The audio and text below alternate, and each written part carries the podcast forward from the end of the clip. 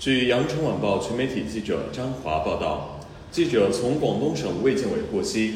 十二月十六号零至二十四时，全省新增本土确诊病例两例，广州报告一例，在纳入集中隔离的人员检测中发现；东莞报告一例，通过密接排查发现。全省新增境外输入确诊病例四例，广州报告两例，分别来自老挝和埃塞俄比亚；深圳报告一例，来自新加坡；佛山报告一例，来自马来西亚。